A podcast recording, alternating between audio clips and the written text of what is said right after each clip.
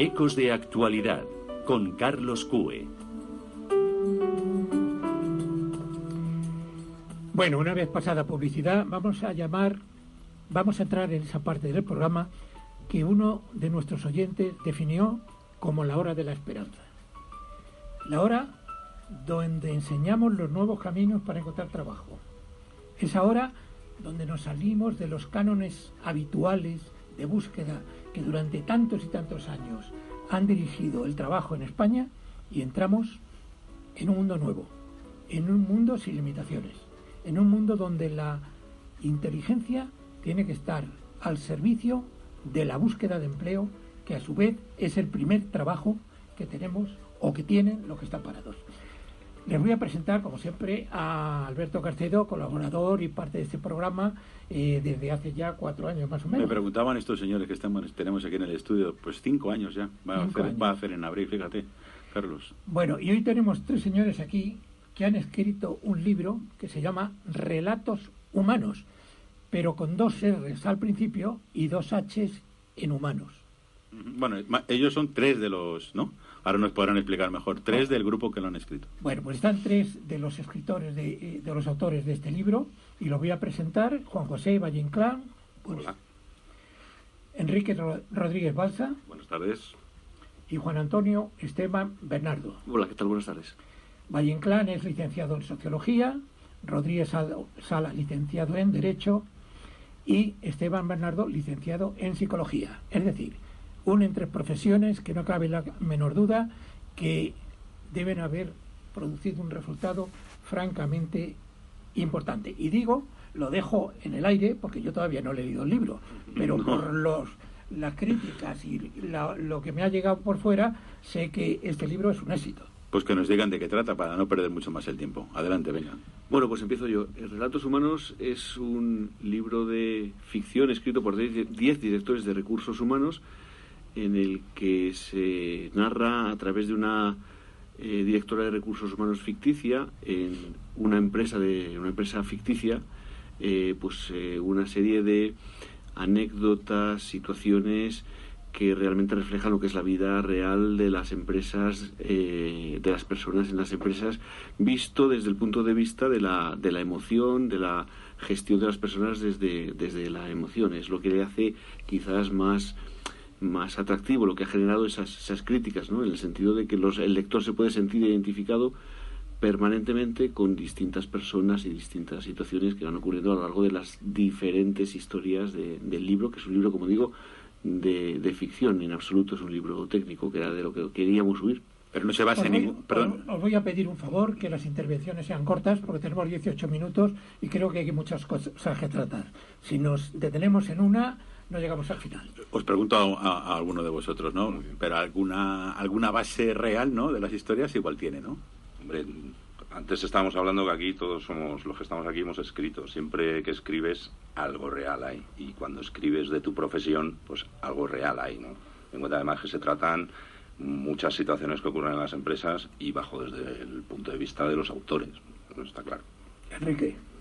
Eh, es eh, la realidad y, y, el punto es que es eh, la realidad de una empresa en dificultades, que es donde muchas veces ha sido más sencillo el, el identificar la, todas las situaciones que hemos descrito, ¿no?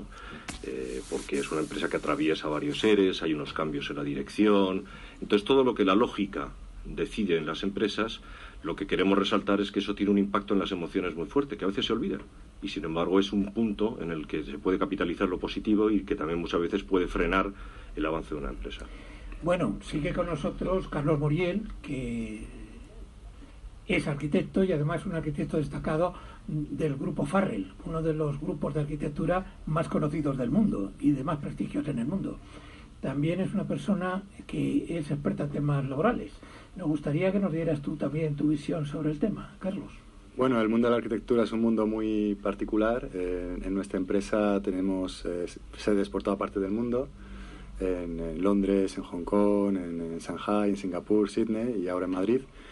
Y, y, realmente me resulta muy interesante cuando habláis de la emoción, ¿no? porque parece que, que hoy en día, en el ritmo en el que vivimos, sobre todo en el, en el trabajo, eh, parecemos muchas veces robots, donde se deja la emoción totalmente de, de, de lado y solo se funciona en cuanto a resultados y efectividad y parece que cuando vas al trabajo tienes que estar siempre contento y como un día tengas un, un día de bajón no, no, es posible, tienes que vivir como una careta.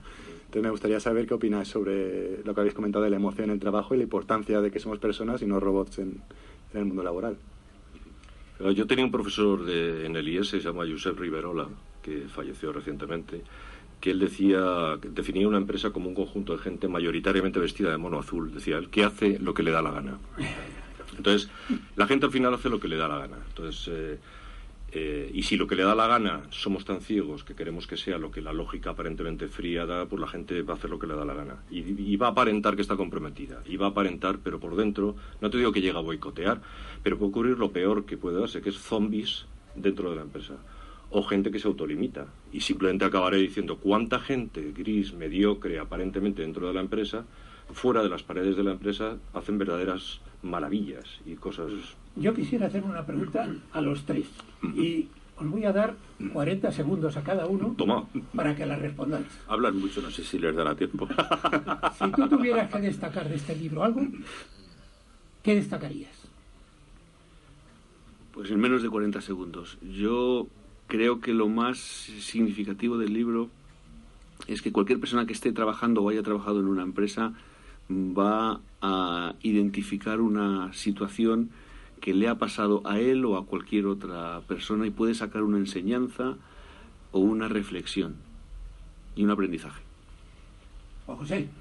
Bueno, básicamente lo ha dicho, lo ha definido Juan Antonio, ¿no? Habla de personas y personas en un entorno en el que pasamos muchas horas. ¿no? Además se habla de personas dentro de la empresa, pero también hay personas que salen de la empresa, es decir, se, tratan muchos actores ¿no? de, la, de la vida. Y eso es lo que lo hace interesante. Cualquier persona se puede sentir perfectamente identificada. Y en esta línea yo voy a leer simplemente la dedicatoria. Dice, dedicado a todos los que en ese gran escenario que es la empresa nos enseñan que los recursos no aman, comparten, recelan, sienten, teman, perdonan, odian y se entregan. De eso solo son capaces las personas.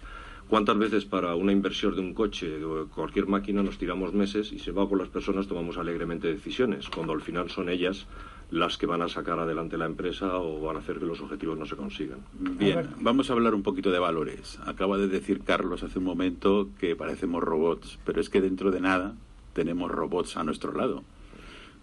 Tú te dedicas o estás en una empresa del sector de automoción, que eso viene una revolución tremenda, tremenda de, de, de vehículos sin conductor, y esto ya está aquí y ahí te tocará lidiar con una situación complicada. Entonces, ¿cómo, vuestro juicio, cómo ligamos todo el tema de los valores cuando tengamos robots que hagan las labores que hoy en día hacen muchas personas? Es un tema este complicado, ¿no? ¿Cómo lo veis? A ver, bueno, por alusiones. Eh, sí, va a haber coches y va a haber autobuses, como ya hay trenes que no necesiten un conductor, pero alguien tiene que mover al menos los fundamentos, los entresijos de esa empresa. Hace muchos años un autor que se llama John Naisbitt, eh, que publicaba todos los años un libro que se llamaba Megatendencias, utilizó una frase para definir uno de sus capítulos que decía alta tecnología, alto contacto. Esto es, cuanta más tecnología tienes dentro de la organización, más necesidad tienes de incidir en el elemento humano, de apostar por el elemento humano, porque si no, no se va a poder poner en marcha eh, la empresa con el objetivo de mantener una sostenibilidad en el largo plazo. Y siempre que hay personas, hay una cultura y hay unos valores que hacen que la empresa tome las decisiones de una determinada manera. Siempre va a haber que cuidar la relación que existe entre los grupos dentro de las eh, organizaciones y la manera en la que se vive esa situación. Bueno, Carlos está tomando aquí notas sin parar y a mí me gustaría saber, me imagino que es para preguntar alguna cosa.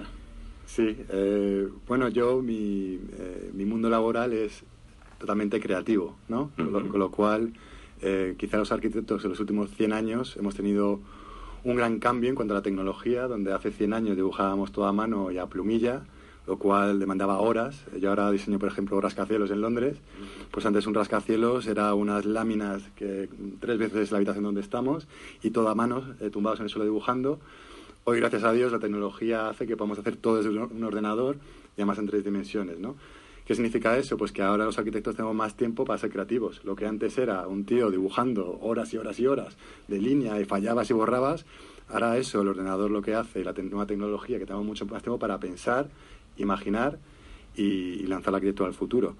Entonces yo quería preguntar a los expertos qué, opinan acerca de, la creatividad y bueno, liado con, con, los robots, si eso nos va a dejar más tiempo a las personas creativas, que no solamente son los arquitectos, porque cualquiera puede ser creativo, pero si eso creéis que va a promocionar a que pegamos un, salto de calidad. Bueno, eh, lo, observamos ya en la sociedad, ¿no? Es decir, la diferencia que hay entre los chavales jóvenes de ahora, eh, que son mucho, o sea, yo veo a, mi, a mis hijas son mucho más creativas de lo que podía serlo yo. Y están todo el día con, usando las nuevas tecnologías para comunicarse, para interactuar, para buscar cosas, etcétera, etcétera. Eso seguramente no tarden tanto tiempo como nosotros antes para buscar una película de cine, a lo mejor, y lo puedan usar en otras cosas. En las empresas pasa exactamente lo mismo, es decir, cada vez tendemos más a tener tiempo, que es de lo que nos quejamos ahora. No tengo tiempo para pararme a pensar. Lo que estás diciendo tú va por esa línea, es decir, por fin vamos a poder detenernos, pensar, planificar, idear, crear. Es un poco lo que nos va a permitir este, esta evolución. Y al lado de la creatividad, y, fíjate, hace poco yo estuve en una conferencia con un hombre que estaba trabajando en el proyecto Watson, que quizás es de los más avanzados en inteligencia artificial, y con la persona responsable de inteligencia artificial del BBVA. Y dije una frase que me sorprendió mucho. Dice, con el estado actual de la inteligencia artificial es más fácil emular el trabajo de un director general que el de un camarero. Entonces... Eh, vamos, eh, perdonad que os corte, vamos a ir un minuto a publicidad y volvemos enseguida. Con el camarero. Eh, con, el camarero. José Luis y sus chaquetillas, fundada en 1954 como una sastrería a medida, es hoy uno de los mayores proveedores de la industria de la hostelería. Conservando su antigua tradición, José Luis y sus chaquetillas ofrece una amplia variedad de prendas de trabajo para hostelería, sanitarios, conjuntos, equipaciones y sastrería.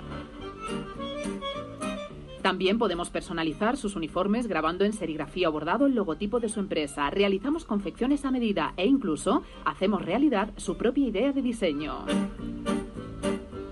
José Luis y sus chaquetillas ofrece un servicio basado en la calidad, fiabilidad y una atención familiar cercana al cliente. Recuerde, la primera impresión es la que cuenta. Una buena y elegante uniformidad dará categoría a su establecimiento. José Luis y sus chaquetillas, ahora en su nueva dirección, calle Ave María número 42, frente al anterior establecimiento. Teléfono 91 527 5060, parking para clientes.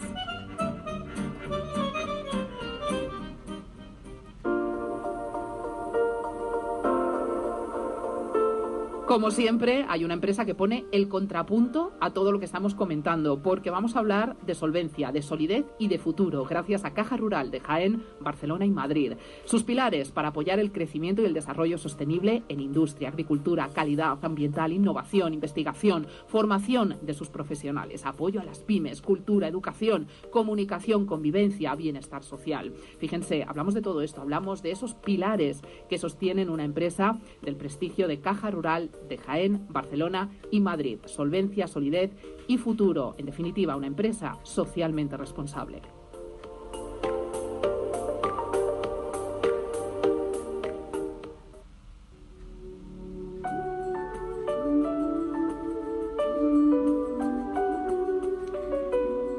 Relatos Humanos, un libro de éxito sobre temas laborales, escrito por 10 profesionales del mundo de las, de las relaciones humanas. Y yo creo que hay una pregunta que es la pregunta del millón. ¿Cómo se escribe un libro entre 10 autores diferentes? Cualquiera de vosotros. Pues una primera, una primera regla es eh, que nosotros hemos vivido es teniendo un buen coordinador literario que ponga de acuerdo a 10 personas con muchas ganas de expresar cosas, pero a veces sin la habilidad necesaria para hacerlo. Pero hay más, mucho más, y eso Juanjo va a desvelar una segunda parte. Sí, es, importante. Antes estábamos hablando de valores. Hay un valor muy importante cuando somos 10 personas que, tenemos un objetivo común, que es importante, ¿no? Definirlo, y es la generosidad. Es decir, eh, nadie ha sacado a relucir soy mejor que tú, escribo mejor que tú, o estoy en esta empresa y tú estás en esta otra. Todo lo contrario, éramos todos iguales y además te veías en, vaquero, con la sudadera, o sea que totalmente... Pero la generosidad es, digamos, el valor principal en, eh, para escribir 10 eh, autores un libro. Bueno, hemos, eh, por añadir, hemos salido de nuestra zona de confort porque nosotros trabajamos en recursos humanos, tenemos una cierta posición directiva, nos gusta a todos leer, algunos tienen más o menos experiencia escribiendo. Mm, y esto suponía poner, hacer explícito, pues yo creo una aspiración que, que teníamos, en la que hemos prescindido de nuestros egos y sobre todo hemos hecho una actividad eh, a lo que no estamos acostumbrados. Y la relación interna que hemos creado eh, es la típica relación que encuentras, y nosotros lo decimos mucho con, con, falsa humildad, con falsa modestia, eh, con una relación de un grupo de alto rendimiento, en el que el, la propia, el propio desarrollo, ver cómo evolucionaba el, el, el, hijo, independientemente de dónde fuera a terminar, que al final lo hemos publicado, pero también hablábamos de que pues ya veríamos lo que pasaba, si lo teníamos que archivar o meter en una papelera, el ir viendo cómo evolucionaba, eh, ir aportando a los demás todo lo que nosotros veíamos que ha sido aceptado por el autor y ese, lo, lo, hemos ido corrigiendo, bueno, pues al final ha dado como resultado pues, que tenemos un libro que ha sido muy bien criticado, ha sido un relativo buen éxito de, de ventas y que, bueno, pues que nos anima a hacer una segunda parte en la que estamos ahora. Y si me permites, puedo añadir una Sí, cosa. Una, una, una re- reacción muy curiosa que nos han dicho varias veces que nos dicen que parece estar escrito por la misma pluma. Eso lo dice hasta Paolo Basile, que es un hombre que sabe de comunicación, y yo creo que es uno de los grandes avales que tiene este libro, el, el tener a un genio de la comunicación. eh, habla de eso, que parece que ha sido el mismo escritor. Yo no lo veo del todo, pero el efecto que estamos causando es ese. O sea, si el efecto estamos causando, que quede ahí. Hemos sido capaces de hacer algo que supera las individualidades. Y entonces eso es un- una recompensa muy bonita cuando se vive. Carlos. Bueno, yo, tengo muchas ganas de leer vuestro libro, que no he podido hacerlo Disfrutarás, todavía. disfrutarás. Eh, pero me quedo con lo que decís, eh, con eh, los valores, la generosidad y todo para llegar a esa creatividad. ¿no? Y Yo lo que creo es que habéis tenido mucha motivación y mucha ilusión haciendo el libro y además encuentro muchas similitudes entre cómo habéis hecho el libro entre 10 personas y cómo nosotros, por ejemplo, como arquitectos hacemos proyectos entre muchísimas personas, porque yo cuando hago un proyecto igual estoy haciendo con 30 personas diferentes, no solo de mi equipo de arquitectos, pero también ingenieros. ¿no? Y al final la clave para crear un producto único y que llame la atención a la gente es la motivación. ¿no? Y esa generosidad que estás hablando, donde no hay nadie individual, sino que es el grupo trabajando conjuntamente para el producto final. Habéis dicho una cosa que me ha gustado y es eh, eh, habéis aplicado generosidad, humildad, todos habéis contribuido a que salga un producto al final por el éxito de ventas que estáis teniendo bueno. Y es que es muy importante en el mundo de la empresa que verdad que esos valores estén que se- las personas sean humildes sean generosas y es difícil encontrarlo muy difícil, y también deciros que hombre que estamos en navidad yo creo que Carlos es un excelente momento para hacer este regalo ¿no? que lo pueden encontrar nuestros oyentes en cualquier librería entiendo que sí Vamos a, hacer, vamos a ponerles en otro compromiso. venga Toma. Un señor que llegue a una librería donde se va a encontrar cientos o miles de libros, pero también están los nuestros ¿por qué, Carlos ¿eh? que- ¿por qué creéis vosotros que tiene que seleccionar este? ¿O por qué le aconsejáis que seleccione este? Bueno, primero el color llama la atención. Es un, eh, color fucsia fuerte, eso llama, llama mucho la atención. Eh, por leer algo diferente. Es decir, eh, algo que está muy en nuestro día a día, como es el, el mundo de la empresa, sin tecnicismos, sino con un lenguaje llano y por personas que no somos expertos escribiendo, pero la labor ha quedado fenomenal ahí. Tú lo defines como diferente. ¿Cómo lo definirías tú? Es un libro que toca fibra. Es un libro que toca la fibra de la gente y le va a tocar la fibra en muchos aspectos. Eh, se va a sentir emocionado, va a sentir a veces miedo, tristeza, eh, alegría, esperanza, solidaridad, que es lo que pasa en el día a día y que, como antes decías, eh, Alberto, pues se, se oculta en las empresas y no debería ocultarse, debería potenciarse y, y eso es lo que la gente está encontrando. ¿Diferente? ¿Toca fibra? ¿Qué No me, han dejado, no me han dejado nada.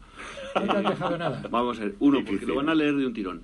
Eh, eh, Ameno. Es muy ameno eh, y entonces, bueno, pues eh, eh, de hecho nos lo han dicho muchos lectores. ¿no? Eh, te- recuerdo un- una, una persona, además del ámbito de los recursos humanos, me decía, "Oye, no te lo vas a creer, pero no me he podido dormir hasta que no lo he terminado. Entonces eso sí que eso sí que toca la fibra. y luego, pues porque, pues hombre, si regalas a tu cuñado Patria, que seguramente se lo ha regalado su mujer, pues eh, va a ser repetido, pero esto no se lo va, no es, un, es un tesoro, esto ni una corbata, ¿no? Hay que regalar un libro completamente distinto. Bueno, pues mm, resumiendo, es diferente, toca fibra, es ameno y si permitís yo voy a añadir algo. Nos enseña un camino en este arduo mundo del trabajo, en este complejo mundo en el que nos desenvolvemos hoy, en que lo que estudiamos no dura más allá de un mes, dos meses o tres meses y nos encontramos con cambios de una forma brutal y que nos obligan a estar todo el día tratando de adaptarnos a los desafíos que nos impone, nos impone el mundo en que vivimos. Nos quedan minuto y medio y quiero desearos mucha suerte y que el libro pues salga como, como tiene que ser, como está yendo ya hasta ahora, lleno de éxito y que escribáis muchos más. Muchas gracias. Muchas gracias. Muchas gracias. Aprovecho la ocasión para despedirnos también de todos nuestros oyentes y la semana que viene volveremos a estar con ustedes. Y cómo no, hablaremos de Cataluña.